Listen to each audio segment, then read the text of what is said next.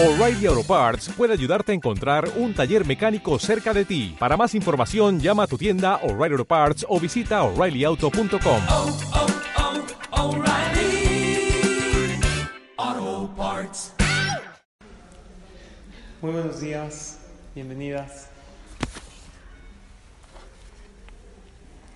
Que sean estas palabras de Torah y las verajot que se van a decir para Matir Asurim de Fanny Mijal Batami y Orli Haya Batami. Que Kadosh Baruj las ayude y se escuchen Bezrat Hashem todas las tefilot para que regresen a su hogar. El día de hoy quiero compartir con ustedes algunos tips interesantes de superación personal que al llevarlos a cabo, Bezrat Hashem nos va a ayudar mucho para mejorar y salir adelante en la vida. Estamos ahorita en Perashiot, que aparentemente están muy aburridas, no hay nada. ¿Cómo se llama el Humash que estamos leyendo ahorita? En Shabbat. ¿Alguien sabe? No van al Knis. Sí, jajam, pero llegamos a la ciudad a echar la papa, no tenemos idea. Bamidbar. ¿De qué habla este cuarto libro de la Torah? El del desierto, como su nombre lo dice. O sea, yo entiendo la salida de Egipto hasta el Har Sinai para recibir la Torah. Pero del Har Sinai a Israel, aparentemente es un qué? Es un lapso, un camino que hay que completar. Un libro entero de la Torah nos habla de la travesía de nuestros padres desde que recibieron la Torah hasta dónde? Hasta llegar a Eretz Israel. Un libro entero de la Torah. ¿Cuánto tiempo se tardaron en el desierto? 40 años. ¿Cuánto tiempo deberían de haber estado originalmente según el plan de Hashem? Tres días. Tres días. O sea, Dios les quería dar la Torah y en una línea recta, sin escalas, del Har Sinai a Eretz Israel, ¿cuánto iban a tardar de camino? Tres días.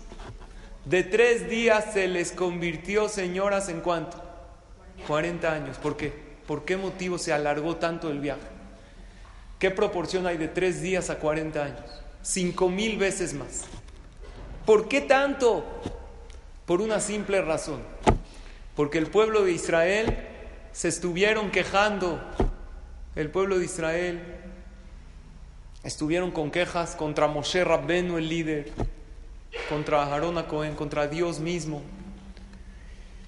Y una de las lecciones más importantes de la vida es que hay veces Dios te manda un problema por un día o por tres.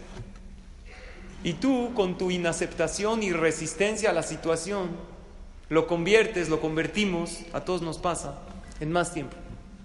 Hay veces Dios nos manda ese problema por dos, tres días, nada más para que agachemos la cabeza, para que recemos y, veamos lo que sí tenemos y no nos quejemos y digamos todo para bien.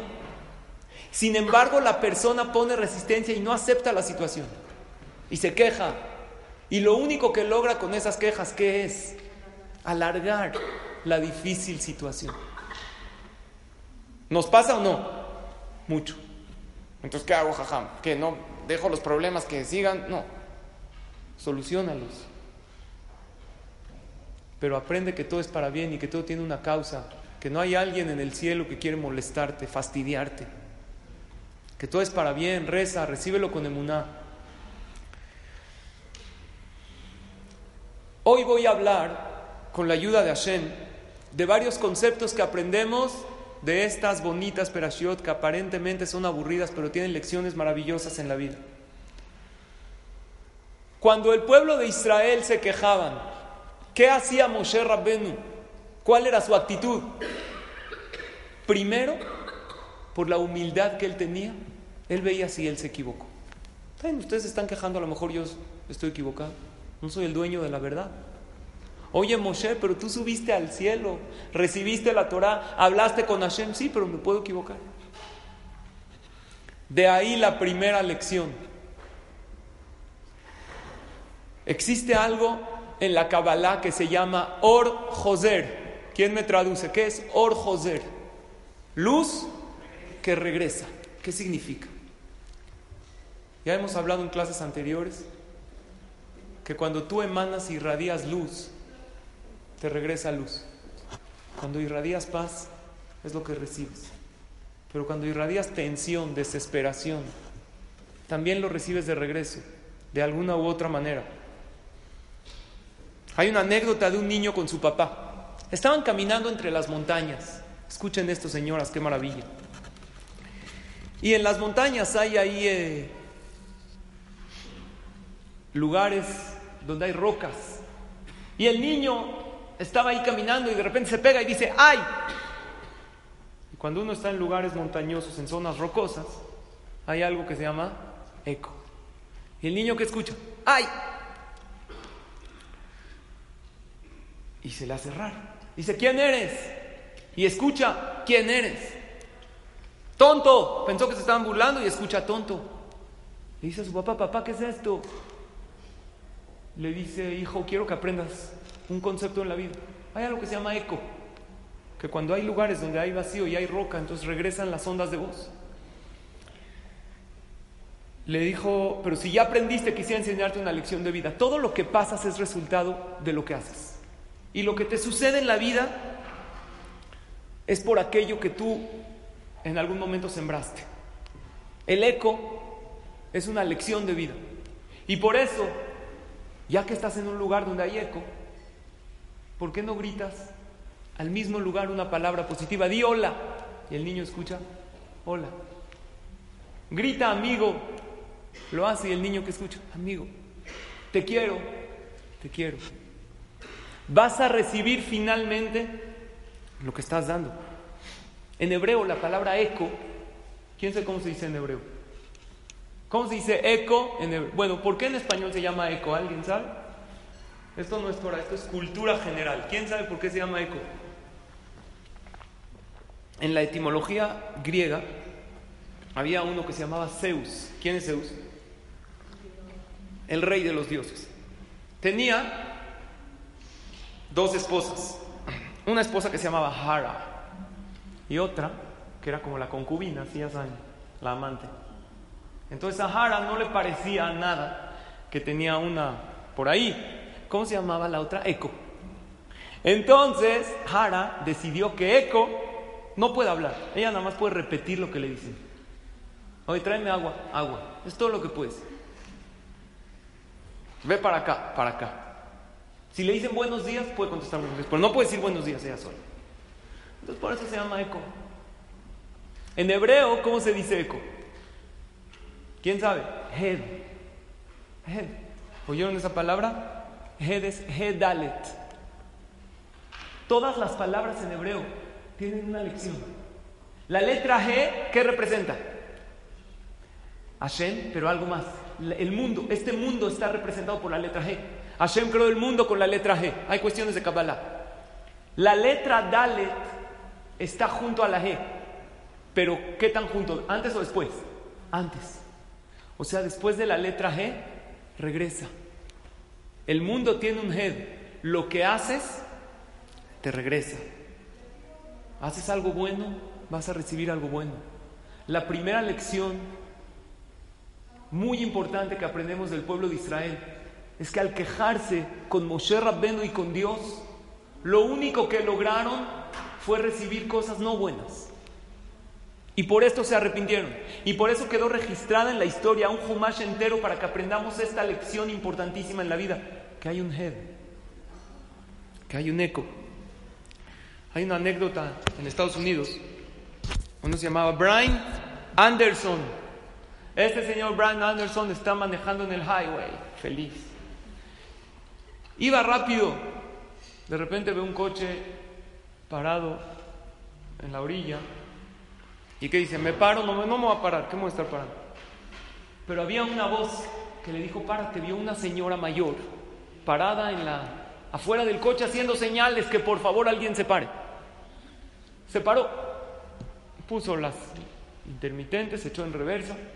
Dijo, ¿qué necesita? Dijo, se me ponchó la llanta. Llevo aquí tres horas parado. Se me acabó la pila del celular. Ya va a oscurecer y nadie se para. Decidí bajarme del coche y hacer señales. Miles de conductores pasan y nadie ni siquiera me voltea a ver. Te agradezco muchísimo por haberte parado. ¿Qué pasaría en México si alguien te paras o no? Y no culpo porque a lo mejor son estrategias de, de robo, de asalto, no sabemos. Mi esposa la semana pasada estaba en Polanco, se le ponchó la llanta. Me habla, yo estaba aquí estudiando. Le dije, en lo que llego allá a ver qué. Me dijo, no, es que ya le pedí ayuda, nadie me ayuda. Que para un taxi. Ya, le hace una lana. En eso, me cuenta mi esposa que de la nada llega un cuate. Así, se veía bien, normal. Dijo, ¿qué necesita, señora? Mi esposa me empezó a dar miedo. Ahora estamos en un país que aunque te ofrezcan ayuda, así es. Tiene uno cierta sospecha. Dijo, no, es que se me ponchó la llanta. Le dijo, no se preocupe. Se remangó, tiene usted llanta de refacción, si abre la cajuela, la cambia toda. Me habla mi esposo, me dijo, no sabe, está buenísimo, aquí me cayó un malaj del shamain, me está ayudando a cambiar la llanta, dile, ¿qué hago? Le dije, por si las dudas, por si es un humano y no es malaj, dale 200 pesos, dale algo, así. Le, dije, le dice, gracias, no se preocupe. Le da a mi esposa 200 pesos, le dice, no, yo no quiero recibir.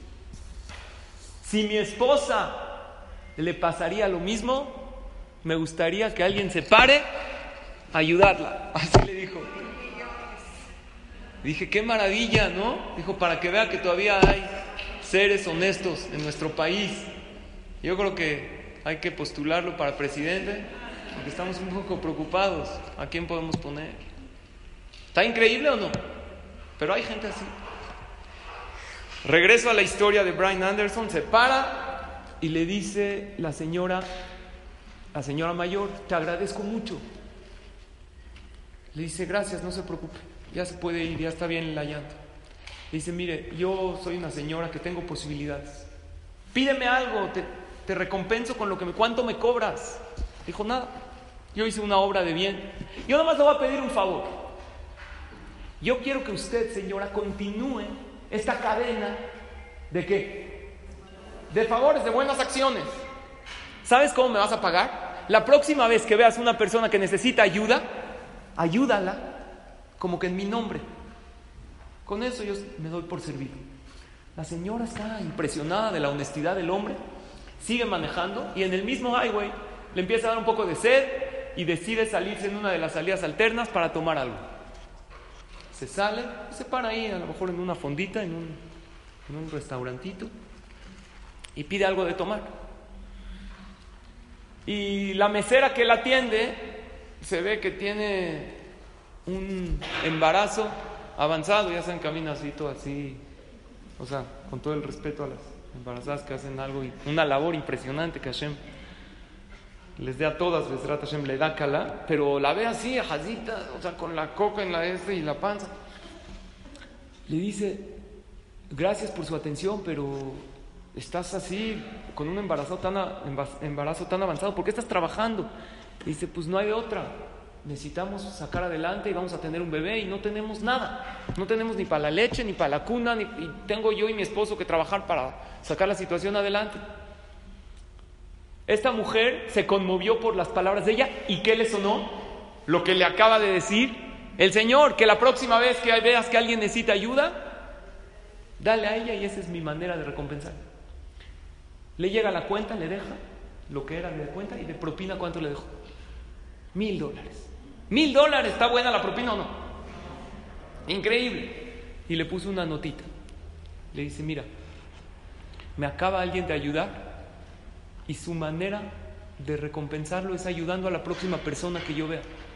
Por lo tanto, te dejo este dinero y que tu bebé nazca con bien y que lo uses para puras cosas buenas.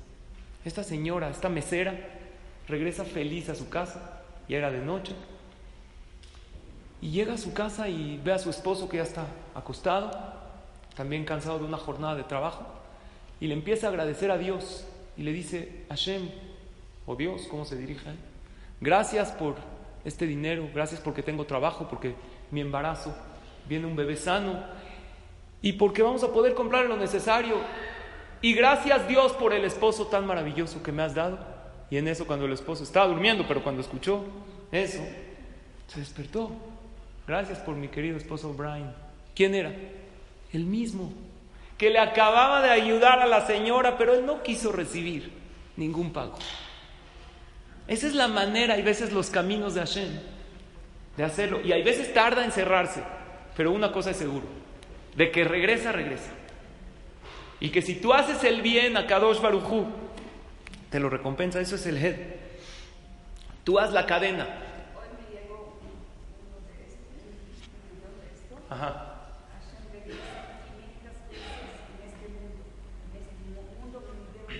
Muy buen comentario. 500 veces Hashem regresa en este mundo y en el, sí, por Miriam aprendemos, y en el Olama va mucho más. Pero la primera lección para nosotras esta clase es, tú haz la cadena, haz la cadena de hablar bien. No le empieces de hablar mal, porque ese la sonará, pasa y pasa y pasa y pasa y créeme que te regresa. Haz la cadena de actuar bien. Porque cuando actúas bien, Hashem te da. Y como dice el pasuk, el que obra mal se le pudre el tamal. Es un pasuk en la Torah. Al final le va a regresar a la persona. Por lo tanto, esto sería el primer punto importante. El segundo punto para esta clase. El pueblo de Israel recibe en el desierto un adjetivo calificativo muy duro. En Har Sinai recibimos un adjetivo calificativo hermoso. ¿Cuál? Mamlechet Koanim. Dijo Dios, ustedes son reyes, ustedes son representantes de Hashem en el mundo. Pero en el desierto, por tantas quejas y tanta rebeldía, ¿saben qué adjetivo recibe el pueblo de Israel? ¿O recibimos? Am Oref. Es duro decirlo. Es un pueblo terco, está fuerte, un pueblo que no sabe reconocer. Y esto es en contra de la naturaleza del Yehudi. Ustedes saben que es un palíndromo. ¿Qué es? Es cultura general, no es Torah. ¿Qué es un palíndromo? Es una palabra o frase que se lee de adelante para atrás, igual que de atrás para adelante. Anita lava latina es igual. Háganlo. Isaac no ronca así. Se lee igual. Isaac no ronca así. De atrás para adelante, adelante para atrás. ¿Lo están haciendo o no? ¿Sí queda? Hay un palíndromo muy importante. Reconocer. ¿Sabían que la palabra reconocer se lee igual de atrás para adelante y de adelante para atrás? ¿Por qué? Cuando una persona reconoce, generalmente lo que recibe del otro es también reconocimiento. Para bien o lo contrario. El día de hoy es el aniversario de uno de los personajes más importantes en toda la historia judía. ¿De quién es el aniversario? ¿Alguien sabe? Ok, yo tampoco sabía, no tienen por qué saberlo, porque saber los aniversarios de los tzadikim es difícil, pero hoy es el aniversario de Yehuda, 15 de Sivan, de Yehuda, el hijo de Jacob Abin que por él nos llamamos Yehudim. Hay doce tribus en el pueblo de Israel, que de ahí venimos todo el pueblo de Israel, pero el nombre de judíos, ¿quién se lo llevó? Él. ¿De dónde viene Yehuda? De la palabra Lehodot. ¿Qué es Lehodot? Agradecer, pero también es otra cosa, reconocer. ¿Cuándo vimos el heroísmo de Yehudá que reconoció su error? Yehudá tuvo algo, una prueba muy grande. Y hay veces nosotros, y me refiero a mí, somos como niños. El niño le cuesta reconocer sus errores. Apenas le dices, no, yo no fui yo. Juegas con él. Yo tengo un hijo muy bueno en ajedrez. Pero se le dificulta perder. ¿Se acuerdan de niños? Oye, vamos a jugar. No, es que esto, eh, voltea todo el tablero si va perdiendo. ¿Por qué? Es que me hizo trampa. Hay que jugar con los niños y es una buena convivencia para educarlos. Y hay padres que juegan con los niños para que se sienta bien, entonces siempre los dejan ganar. Y no siempre es la mejor educación. Si juegas unos tiros con tus hijos, yo le digo a los papás, métele unos cuantos goles y gánale, que aprenda a perder, no pasa nada. Que aprenda que hay alguien mejor que él. Tampoco te lo apalees 7-0 cada partido, Hazid, lo vas a acabar su autoestima. Pero sí déjalo de vez en cuando ganar. Pero la mayoría de las veces no pasa nada. Que aprenda a perder. Yehudá, nosotros tenemos su nombre porque él aprendió a perder. ¿Conocen la historia de Yehudá y Tamar? Tamar, ¿qué era de Yehudá? Su nuera. Tamar se casa con Er, se muere Er. Se casa con Onan, se muere Onan. Se quiere casar con Shelah, porque hay una alajá que se tiene que casar, y boom se llama. Cuando fallece el esposo sin hijos, se tiene que casar. Le dice Yehuda, no, ya no. Porque imagínate, se casa con uno, muere, se casa con otro, muere. Un hombre se va a querer casar con él, con ella. Se llama una mujer asesina. ¿Conocen la serie Mujeres Asesinas? Parecido, algo así. Con cada uno que se casa se muere. Entonces sucede algo, que llega Tamar y quiere casarse con su suegro, Yehuda, pero no se va a casar con su suegro. Entonces, ¿qué hace? Se hace pasar por otra mujer, se tapa la cara, Yehuda piensa que es una mujer extraña, se ve atraído a ella, le da unas pruebas para estar con ella, y Tamar queda embarazada. ¿De quién? De su suegro, pero nadie sabía que era su suegro. Y Yehuda era el juez en aquel entonces. Imagínense que Yehuda, el juez, el tzadí, que está parado y van a justiciar a su nuera. Y dicen, a ver, señores, esta señora, no estando casada, se quedó embarazada. No creemos que sea del espíritu. Nosotros no tenemos esas ideas. Algo pasó aquí, ¿sí o no? Entonces, una mujer que hizo este pecado, en aquel entonces la mataban quemada con cerefa. Así dijo. Yehuda dijo, hay que matarla. Ella no dijo, fuiste tú. No le dijo a mí, fue usted. Se quedó callado. Ya le estaban sacando a matar y le dijeron, ¿tiene usted un último deseo? Dijo, no, nada más quiero que le regresen al que me embarazó esto. Tenía un bastón, un anillo, un sello. De repente lo ve Yehuda, ¿de quién era? De él. Él tenía tres posibilidades. La uno, y es la más cobarde, continúen. No dicen nada. Sigan, sigan a matar. La dos, que no la veo tan difícil, puede decir alto, alto. Acabo de recibir pruebas, me acaban de mandar un WhatsApp. Recibí unas pruebas, vamos a salir a un receso y los jueces vamos a analizar la situación. Después de unos 15 minutos, el caso queda inconcluso. Si hay pruebas, la matamos. Pero la deja ahí, él fue, vio que... Y la tercera, que es la más difícil. Se paró y dijo, Tzadekami meni. Yo fui el que la embaracé. Había un motivo por qué, le dio Kidushin, él no sabía que era su nuera. ¿Saben qué difícil es para el juez, para Yehuda? Reconocer que él fue. La gente no iba a verlo con toda la inocencia del mundo como realmente fue. La Gemara explica cómo pasó este incidente y qué pensó Yehuda. Y aunque no fue pecado para su categoría, no estuvo bien. Sin embargo, Yehuda tuvo la valentía y la humildad de reconocer su error. Tzadekami meni. El día de hoy, que es su aniversario, Jajamim dicen que cuando recuerdas a un tzadik en su aniversario, este tzadik aboga por ti en el Shamaim. Entonces hoy estamos estudiando esta lección. Aprender más a reconocer. No seamos niños, hay que madurar. Hablé con un amigo que tiene un problema de Shalom Bait. Y aparte de alumno es amigo. Y me empezó a explicar la situación. Le dije, ¿sabes qué? A ti te cuesta trabajo algo, mucho. Que alguien piense diferente a ti.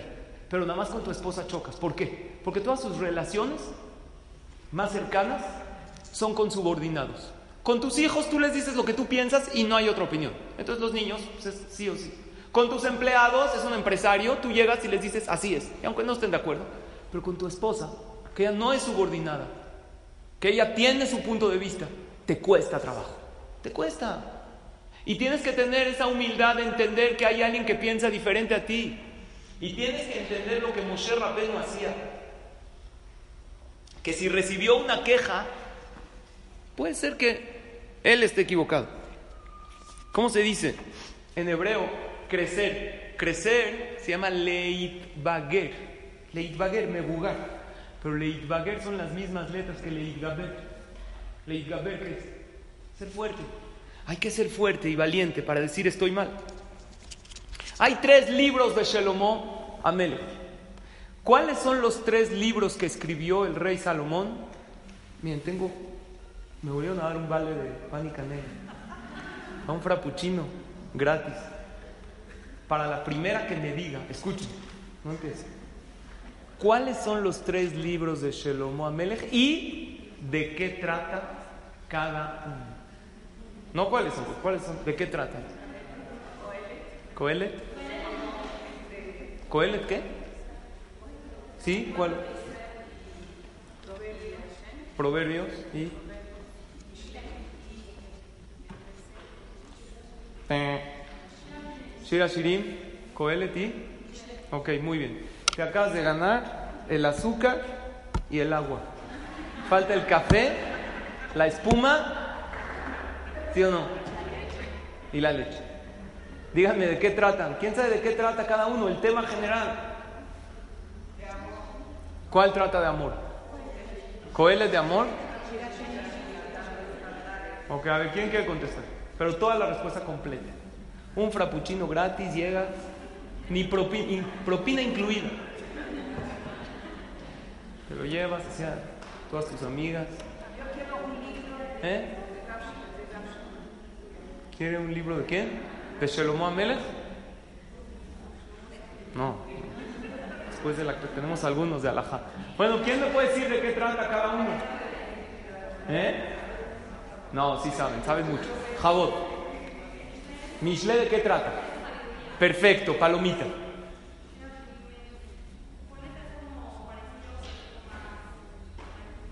Coelet es parecido, pero más tranquilo. ¿Cómo qué? Sí, sí, vas bien, va bien. ¿Eh? Ok, Mishle, ¿qué dijiste? ¿Qué dijiste? Ok, Mishle, consejos para la vida, muy bien. Coelet, Coelet, dejémoslo. Shira Shirim, te dejo que te lo ganes tú. De amor, muy bien. Te falta Coelet y ya. Y dijiste algo, una parte, como que más tranquilo. ¿Quién la ayuda? Ya, para que se gane el vale, Jazita. Si no me lo he hecho yo. Harán. Llévate. ¿Qué es Coelet? Experiencia. ¿Qué, qué, qué plasmó Shelomo en esa experiencia? Eso es Mishle. ¿Reconocimiento que qué? ¿Eh? Ok. ¿Están de acuerdo? ¿Cómo te llamas? ¿Cómo te llamas? ¿Perdón? Miriam. Miriam. ¿Están de acuerdo que se lo demos a Miriam? Porque la verdad dijo casi toda la respuesta. Pero sí, no incluye propina porque sí te falta un poquito. ¿Ok? Jabot. Un vale para un capuchino. Vamos a... Merece un aplauso. la verdad. ¿No? ¿Es la primera vez que vienes a la clase? Ahí está la señora. Oye, llevo ocho años viniendo, no me gané ni un, ni un café turco. papá". Hazako. Hay tres libros de Shelomo.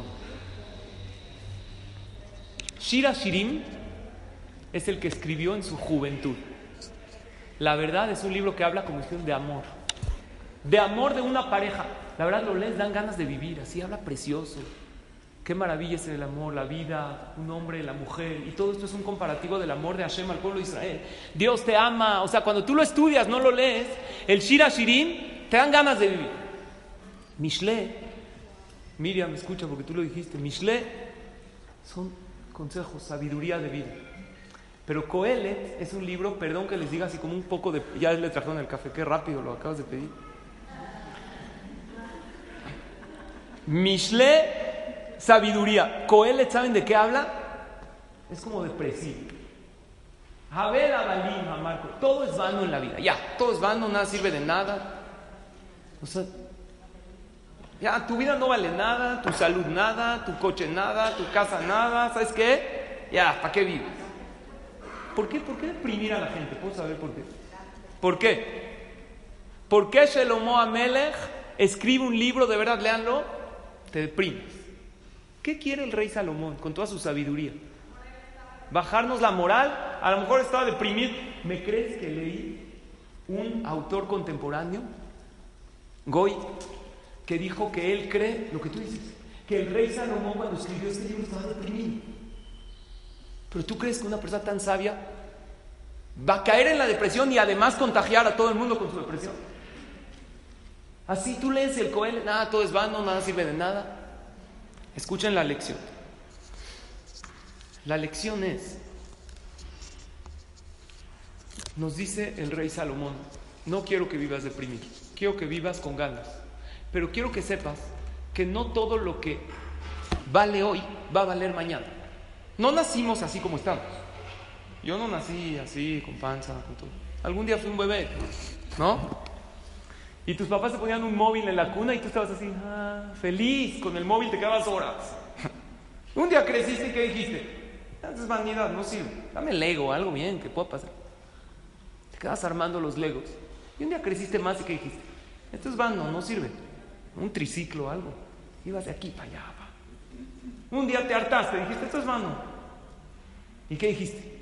Bici. Y si paso a los hombres, ah, bici no sirve, moto, que todo el mundo vea así el ruido. Y luego ya coches, todo. ¿Y qué dices? Todo es vano. Lo principal es la lana, el billete. Ah, eso es el dinero. Uno dijo, a mí el dinero no me hace feliz, me hace falta. me urge la. Entonces todos buscamos dinero fácil. Entonces en la bolsa empezó a jugar. Y aunque le fue bien, pasa un tiempo que uno que dice, hasta esto es vano. Lo principal es la salud, ¿no? Uno llega a una edad, ya, la salud, ya, qué dinero. La salud, y la verdad es de que así va pasando la vida. Y pregúntate, te dice el rey Salomón, si lo que te importa hoy te va a importar en 10 años. ¿Te importa mucho cómo te ves tú esto? Y de por sí se te hace difícil hacer ejercicio. Y ves a tu amiga, oye, ¿qué vas a hacer hoy? No, yo voy a ir al gimnasio, a hacer pierna, a hacer brazo. ¿Y tú?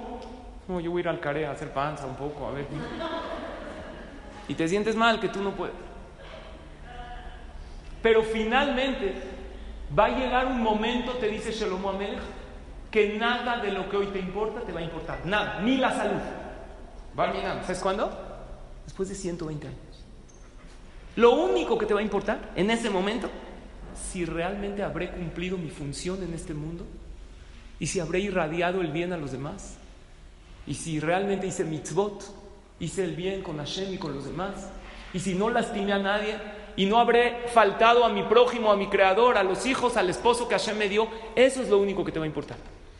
Lo que quiere Shelomo Amelech es que seamos más conscientes. Como que el mundo es un viaje, imagínense un viaje en tren, que tú vas y va cambiando el paisaje. Pero lo que no cambia es el que va.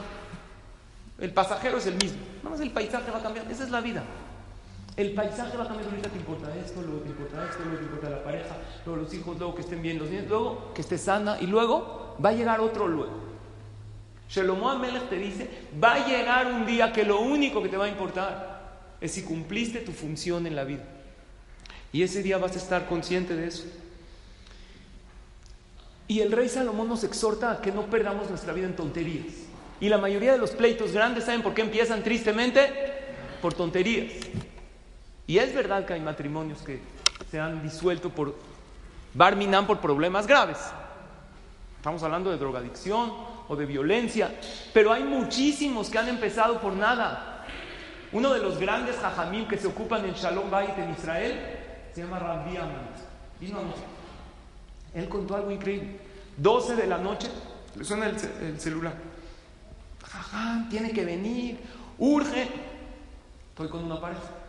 Perdón, es urgente, eran sus vecinos del mismo edificio, los conoce el jaján. Jaján tiene que venir a hacer shalom bait, si no alguien va a volar por la ventana. Por favor, pikuach nefesh. ¿Qué es pikuach nefesh? Peligro de vida. Perdón, estoy con otra pareja, que ellos también piensan que su asunto es peligro de vida. Mañana estoy con ustedes. Jaján tiene que venir hoy, el jaján en lo suyo. No puedo ir. Traten de arreglarse, traten de hablarle a otro jaján. Digan Teilim, no hablen en lo que va. Mañana estoy con ustedes a primera hora. El jaján atiende a esa pareja, no va con nosotros. Al otro día acaba Shahrit, así contó. Se subió con el talit, sin quitarse al, al piso de arriba, era el cuarto piso. Toca la puerta. Sus vecinos. Buenos días. Buenos días, jaján. ¿Qué se le ofrece? ¿Cómo que se me ofrece? Me, me hablaron ayer que venga, que es urgente, Shalom Bait. No, ya nos arreglamos, ya no se preocupe. ¿Cómo se arreglan? Me dijeron que es Pikuach Nefesh. Ya no se preocupe. Ah, ¿no? Entró el jajam, se sentó en la sala. Dijo, yo no me muevo hasta que no me digan qué pasó. No puede ser. Ayer ya no podían. Hoy ya se arregló todo bien. Ya, jajam, nos da pena decirle, díganos, díganme qué pasó. Tanto insistió, dijo, la verdad, la verdad, la verdad, es que todo el pleito empezó de quién va a bajar la basura en Israel. No es como aquí, tú dejas tu basura, si vives en un edificio en una casa, pasa el camión. Ahí todos los condóminos tienen que bajar. Se llena la bolsa de basura. Tienes que bajar, la dejas ahí en uno de los botes verdes grandes y pasa el camión. Entonces alguien se tiene que turnar. Entonces ella que le dijo, baja la basura, él dijo, no, yo la bajé. Él dijo, es que tú nunca me ayudas en la casa y no te importa de los niños y no te importa de mí. ¿Qué pasó? Todo empezó por una cosa. La verdad nos da pena. Ese fue el pleito. Y hay veces, nos pasa muchísimo, que por no reconocer, por no tener esa humildad, tenemos muchísimos problemas en la vida. La persona piensa que merece todo y de repente nos encontramos reflejados en los niños. O sea, tenemos hijos que Hashem los cuide, pero no sé si les ha pasado. O sea, yo le digo a mis, recoge tu cuarto. no quiero. O sea, sí, niños chiquitos. Y una vez le dije a mi hija, recoge tu cuarto. ¿Saben que me dijo? No soy la muchacha. ¿Dónde lo sacó? Así somos. Así nos pasa. Y somos niños, niños. O sea, tú le compras un papalote, a, me pasó un papalote a tu hijo, yo te lo armo, no importa. Yo quiero jugar más. O sea, ya se fue media hora el niño y tú ahí feliz, ven, está buenísimo. Somos niños, pero crecimos y tenemos orgullo y no reconocemos. Y una de las cosas que aprendemos esto es de quién? De Korah. Korah, vamos a leer ahorita esta semana voy a Loteja, después Shelach Leja, el tema de los espías. Todas estas perashiot, vean, puro pleito. Por eso la Torah lo dejó registrado. Korah, ¿qué quería con Moshe Rabbeinu? Él quería ser el líder él. Y por lo tanto va a empezar a inventar todo tipo de pretextos para que él sea el más importante en el pueblo de Israel. Es como un niño. Muchas veces caemos en esto. Voy a pasar al próximo punto. Hay algo que nos falta mucho en la vida y aprendemos también del pueblo de Israel. Escuchar. Cuando muchas personas están peleando, nadie se escucha a nadie. Hubo un episodio de los más tristes del pueblo de Israel en la Perashá de Shelach Lecha, que la vamos a leer la semana que entra. Todos empiezan a quejar de la tierra de Israel. Y los espías se dividieron en dos grupos. Un grupo chiquito, que hablaron bien de Moshe, bien de la tierra de Israel, y un grupo de diez que hablaron mal. En eso llega uno de ellos, ¿quién era? Yoshua y quién era el otro. ¿Quién? Caleb. Muy bien, ya no hay otro vale del café. Caleb. Caleb no sabían a qué grupo pertenecía, pero él quería darse a escuchar. Entonces él se para en el podium y, empieza a hablar como si está del lado de quién? De los opositores, de los que hablan mal de Moshe. Y les dice a todos, "Shh, escuchen lo que les voy a decir, ustedes no saben lo que nos hizo Moshe. Y todo el mundo que pensó que va a hablar mal. Entonces déjenlo hablar. Está de nuestro lado. Así dice la Torah. Vayahas Caleb etaham el Moshe. Empieza Caleb, los empieza a callar. Pero él tuvo una técnica. Rashi dice, Ishtiket kulam. ¿Cómo los cayó a todos? Empezó a gritar, bilbada salanu Moshe. ¿Acaso nada más esto nos hizo Moshe? Todos que pensaron que va a empezar a hablar mal. Y empezó a hablar bien de Moshe. Dice, Shatku kulam lishmoa genuto, dice, estoy leyendo de Rashi, todos se, callaron para escuchar que iba a hablar mal. Y dijo, Karalanu etayam, nos partió el mar, lanu etaman, nos dio man, nos dio carne, todo nos ha dado. ¿Por qué somos mal agradecidos? Yo tengo una pregunta. En el momento que Caleb los calla a todos y todos ven que realmente está hablando del lado de Moshe, ¿por qué no lo interrumpen? ¿Por qué? Respuesta. Porque existe una conducta normal de no interrumpir al otro cuando está hablando. Ese es un valor básico que nos falta muchísimo, señoras. No dejamos hablar, no dejas hablar. Ok, no estás de acuerdo, di no estoy de acuerdo, pero escúchalo. Tu hijo no lo dejas acabar, pero más a dormir. Pero ya dije, ¿por qué no lo dejas hablar? No estás de acuerdo, escúchalo. ¿De quién lo aprendemos? Aparte de este párrafo de la Torah, de Hashem. Hashem estaba Abraham vino dialogando con Dios. Y en el momento que Abraham vino, empieza a hablar con Hashem y le dice, no hay, para salvarse, no hay 50 tzadikim, no hay 45, no hay 40. Al final llegó a 10, le dijo Dios, no hay. Pregunta a Jajamín, ¿por qué Dios no le dijo? Empezó, no hay 50, es que Abraham, no hay nadie, ya vete. Aunque la tefilá nos sirvió, ¿qué nos enseñó Hashem? Existe algo básico que es dejar hablar a los demás. Y muchas veces aquí me refiero a los hombres que nos oyen en los podcasts, pero también a las mujeres les pasa un poco. No la escuchan. Ya te entendí, tú le empiezas, ya entendí. Déjala hablar. ¿Por qué? ¿Por qué ella sigue hablando? Yo le digo a los hombres, ¿por qué sigue hablando? O porque no escuchaste lo que dijo, quiere aumentar algo más. O puede ser que sí escuchaste lo que dije, pero no escuchaste lo que sentí. Hablar no es nada más transmitir información. Hablar también es expresar sentimiento. Deja que el otro exprese su sentimiento. Y el que sabe escuchar a los demás gana muchísimas cosas en la vida. La gente colabora mucho más con él. Les conté de Rav Diamant. Una de las cosas que aprendí de Rav Diamant me ocupa un poco en parejas. Y Rav Diamant dijo, cuando llega una pareja de Shalom Bay, primero antes de escucharlos a los dos, lo escucho a cada quien solo. Les digo a la pareja, porque si no, no es ético. Oye, quiero escucharte a ti solo, a tu esposo solo, vamos a hacer una cita cada quien solo. Y el jaján contó, lo dejo hablar, la dejo hablar, saca lo que sientes. Y después, ahora sí, lo mismo que me dijiste, dilo, pero delante de tu pareja. Nada más que pone tres condiciones. Número uno, no levantar la voz cuando están la pareja juntos.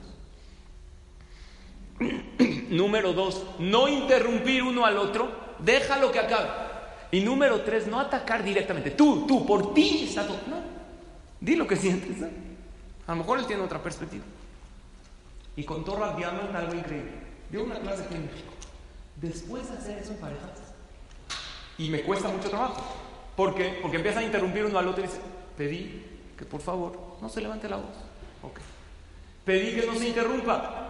Dice, después de media hora máximo, 45 minutos, llega la primera disculpa. Perdón, bueno, yo no te había entendido, pero te lo dije, nunca la había escuchado hasta el final. Y hay mucha gente que no colabora con nosotros porque no los escuchamos. Y ellos no saben por qué, pero inconscientemente dicen, con él no hay con quién hablar. Hay dos rivales en la Gemara que discutían muchísimo. ¿Quiénes son? Bechamay y Betilel. ¿Como quién es la alajá siempre? Como Betilel. En el 99% de los casos, hay pocos casos como Bechamay. Dice la Gemara en Terubín, uno de los tratados del Talmud en la página 13. ¿Por qué se fijó la alajá como Betilel? La Gemara dice las dos opiniones son correctas. Elu elu dibre Kim Jaim. Las dos opiniones son válidas. Entonces, ¿por qué la alajá siempre es como Betilel? Mi pene más dajú Betilel igbo alajá que motam. Escuchen por qué, por qué Dios dijo que Hilel, Betilel tiene la razón. Era una yeshiva, no nada más era un jajam Hilel. De Hilel salió toda una yeshiva. Porque Hilel era muy humilde y les enseñó a sus alumnos algo. Mi pene shenojim ba alubim. Porque era gente tranquila. Beayushonim dibrehem bedibre chamay. Escuchen lo que hacía.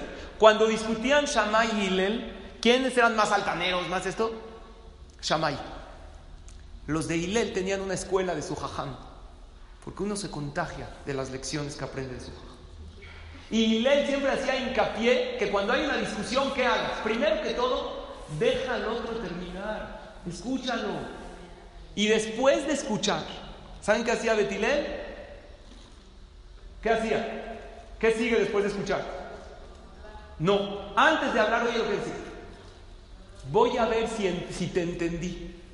Decían la opinión de Bechamay. Entonces tú dices esto y esto, ¿te entendí bien? El otro que siente, empatía, me entendió, ahora escucha mi opinión. Vean qué manera de discutir tan elegante, tan maravillosa. Puedes no estar de acuerdo, pero ¿por qué no lo escuchas? ¿Por qué no la oyes? Es más, escúchala y agarra el tip de Betil, repite sus palabras. Y le dices a tu hijo, a ver, hijo, entonces tú dices que te quieres dormir a las 2 de la mañana viendo cuatro películas, comiendo palomitas y pizza. ¿Te entendí bien? Sí, pues no, ya. ¿Por qué? No, pero se va a sentir identificado. ¿Alguien me escuchó? Y le explicas por qué no, pero el niño sintió que hay alguien que está con él.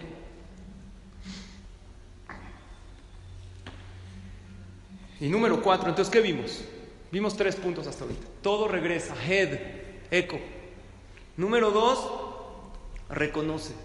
Porque el que no reconoce sus errores, Dios le manda golpes para que diga me equivoqué. ¿Para qué? Mejor reconoce, te equivocaste. Dios, me equivoqué contigo, me equivoqué con los demás. Como Yehuda, que hoy es su aniversario y por eso llevamos su nombre. Número tres, aprende a escuchar.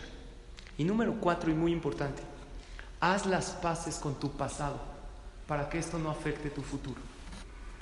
El pueblo de Israel, ¿fallaron o no?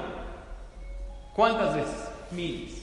Sin embargo, Dios los perdonó y ellos seguían y seguían y seguían. Y no dijeron como nos equivocamos, ya somos reshaim, ya nos alejamos, no.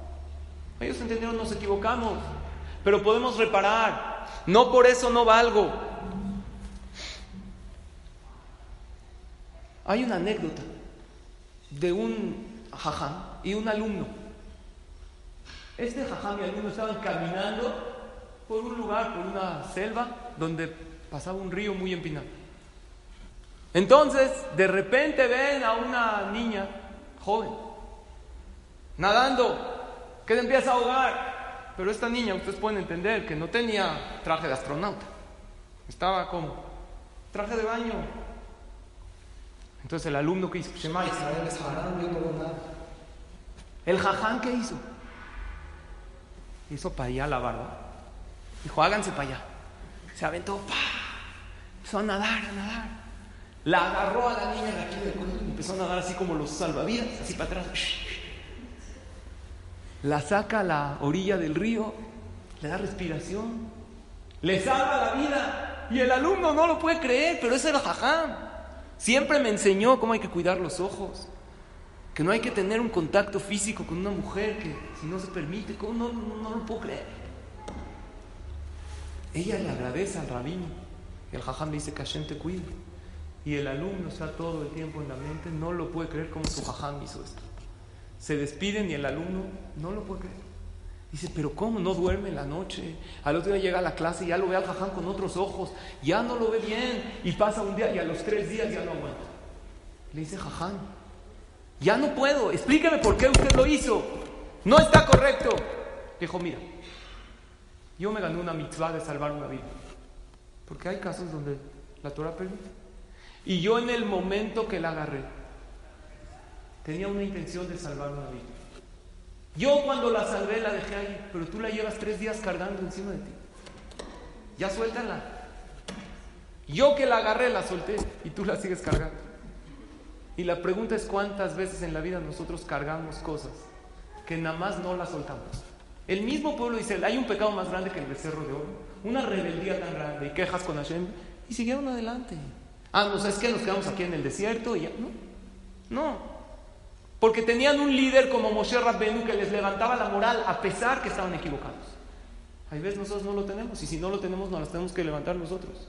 Y entender que valemos muchísimo en la vida. Y entender que los errores, tanto tuyos como de los demás, hay que dejarlos. Porque si los sigues cargando es un problema. Hay una historia de un maestro que le enseña a todos sus alumnos un billete de 100 dólares, si quien lo quiere. No un vale de un café asqueroso, pues con trabajos te lo dan, se están cuatro horas. Un billete de 100 dólares. ¿Quién lo quiere? Todos levantaron la mano. Lo arrugó, dijo, ¿quién lo quiere? Todos levantaron la mano. Lo puso en el piso, lo pisó. ¿Alguien todavía lo quiere? Las mismas manos seguían levantadas. ¿Por qué? Porque todo el mundo entiende que un billete conserva su valor aunque lo pises, aunque lo arrugues. Y a veces no entendemos eso en nosotros mismos y puede ser que el ser humano hasta vale más. Si alguien lo pisó y si alguien lo ofendió y supo quedarse callado y tener fe en Hashem, hasta más vale. No conserva su valor. Entonces, una lección importantísima que tenemos que saber de no cargar las cosas. El pueblo de Israel supieron no seguir constantemente con todo. Pecamos, continuamos. Y voy a sacar lo mejor de mí en esta situación, en el lugar en donde estoy, en la situación en la cual estoy, así estoy. Hay una anécdota de un, de un campesino que tenía anciano, ya estaba anciano y nada más tenía una casa con un- una pequeña parcela de campo y quería plantar ahí papas, pero él cómo va la tierra, ya está la tierra toda árida, ya creció puras espinas y él nada más tenía un hijo y el único hijo que tenía estaba en la cárcel encarcelado por robar un banco. ¿Cómo va a arar su tierra? Sin tener otra posibilidad,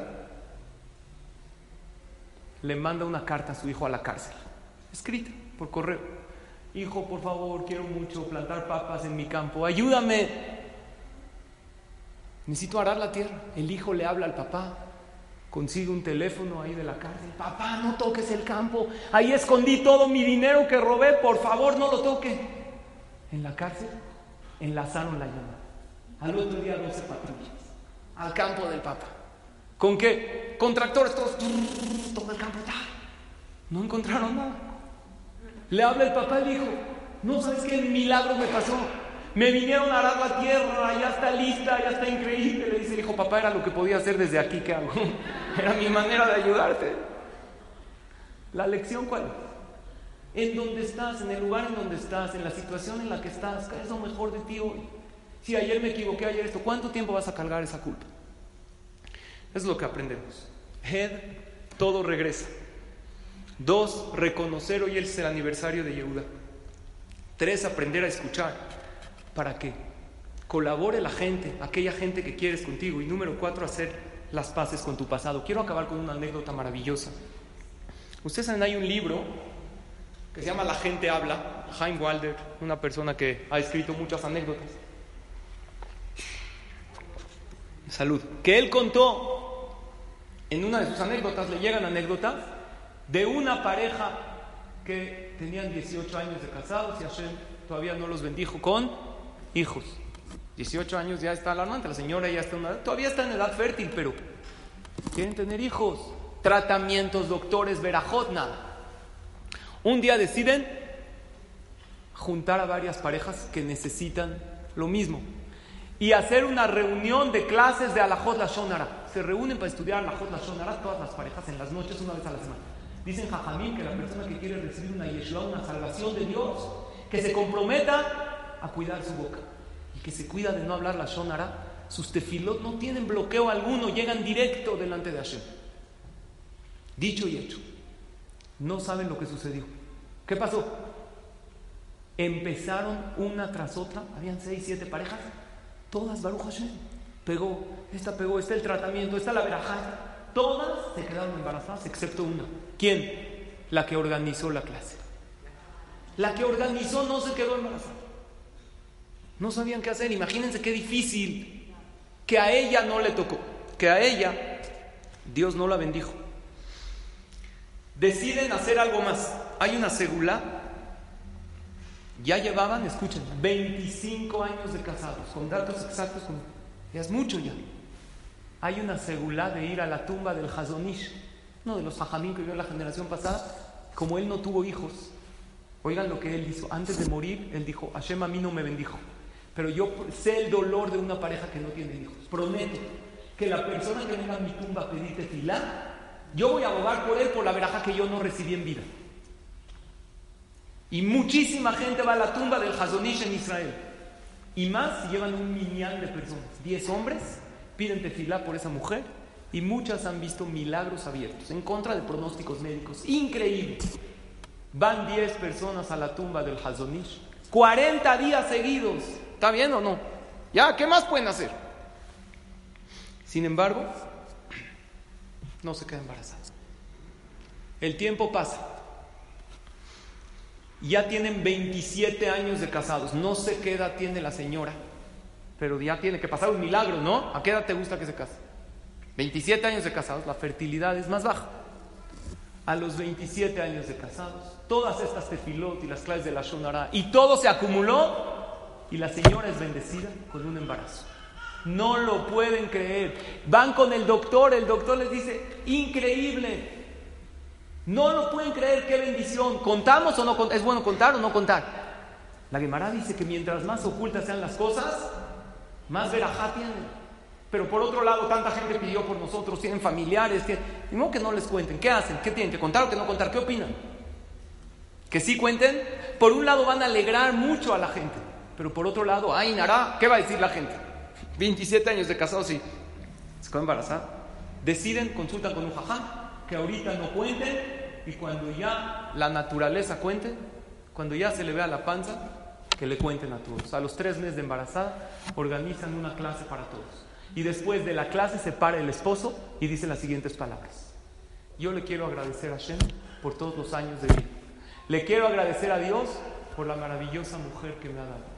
Y le quiero agradecer a cada uno de los que están aquí, de los que no están aquí, que han pedido por mi esposa.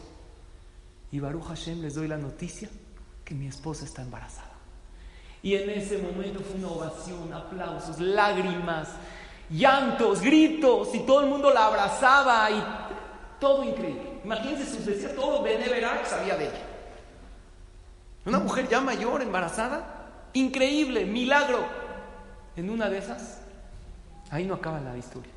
Sí va a tener un final feliz, tranquila, pero ahorita va a pasar algo. Sí, las veo así todo. Está entrando ella con su esposo a una tienda, a una tipo tienda de abarrotes, a una Macaulay. Y todo esto, ahí en el libro, cada quien es un protagonista. Esta historia la cuenta una niña de 23 años. Y ella cuenta que veo yo a una pareja entrar, una mujer con un embarazo muy avanzado, y había como unas losetas, estaban en remodelación, que estaban un poco levantadas.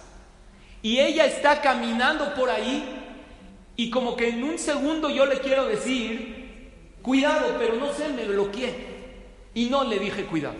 Y se tropieza ella y cae encima de la panza toda. Y imagínense el esposo blanco. Blanco. Son temanín. Los temanín son como morenos. Dijo, es la primera vez que vi un temaní blanco. Así pone ella en el, Y el esposo blanco me dijo, por favor, es nuestro embarazo después de tantos años. Eh, dile al dueño de la tienda que se habla en una ambulancia, haz algo. Ella le da el teléfono, la niña, se siente ella culpable porque ella no avisó. Y le dice, por favor avísenme, estoy con ustedes, le deja su teléfono, ahí está el nombre de la niña que no lo recuerdo. Viene la ambulancia, van ella cuenta, llego a mi casa, una niña cero religiosa. En mi vida recé porque todavía no decidí si creo en Dios o no, pero sé que el Teilim dicen los religiosos que tiene fuerza. Entro a mi casa, busco un Teilim, no hay Teilim en nunca. cero, cero, ni sus padres ni sus abuelos, cero. Pero mi hermano, su hermano fue a la Tzabá y eh, cuando llegan a la Tzabá les dan a los soldados un Tanaj. Dijo, ahí, ahí seguro está el Teilim. Y empecé a hablar con alguien que no sé si creo en él o no, pero empecé a decir Teilim le empecé a pedir a Hashem. Y al terminar el Teilim, exactamente cuando lo terminé, no reza, pero sabe hebreo, es de Israel, israelí, recibo una llamada. ¿Quién era la señora? Y me dice, nada más quería avisarte porque te vi muy mal. El bebé está bien, ya nació, fue hombre. Y yo, desde Hashem, voy a estar bien. Nada más te quería decir, porque tú estuviste al pendiente. No, fue por mi rezo, dice ella. Seguro que fue por el mío. Me eché todo el teilim. Hoy en mi vida recé una palabra. Me eché todo el teilim por ti. Fue en mi tefila ya. Y estás invitada al Brit Mila. Ella fue al Brit Mila y ahí contó que ella tuvo, sintió una conexión con Hashem por su tefila. Y ahí cuenta su proceso de Hazara Chuba que regresó, se acercó a Hashem, sin pruebas, sin cosas, sin pruebas científicas de la Torah simplemente por un sentimiento, que hay un Dios que todo lo ve y que está con él. Y que un Yehudi puede sentir en cada paso. Y luego dice, antes de la boda, me volvió a invitar. Tuvo otro embarazo sano, de niño y niña. Tuvo tres hijos esta mujer. Ahí está la historia, increíble pero cierta. ¿Para qué les cuento esto? Que cuando la persona se quiere superar, siempre están las puertas abiertas, Nunca es tarde. Si estamos ahorita leyendo Perashiot, que hablan del desierto del pueblo de Israel, es porque algo Hashem nos quiere enseñar. Y si hoy viniste a la clase es porque algo puedes hacer con tu vida y porque siempre nos podemos superar día a día. Antes de acabar, unos anuncios. Hoy en la noche tengo una conferencia en el Beta Knesset de Isla de Agua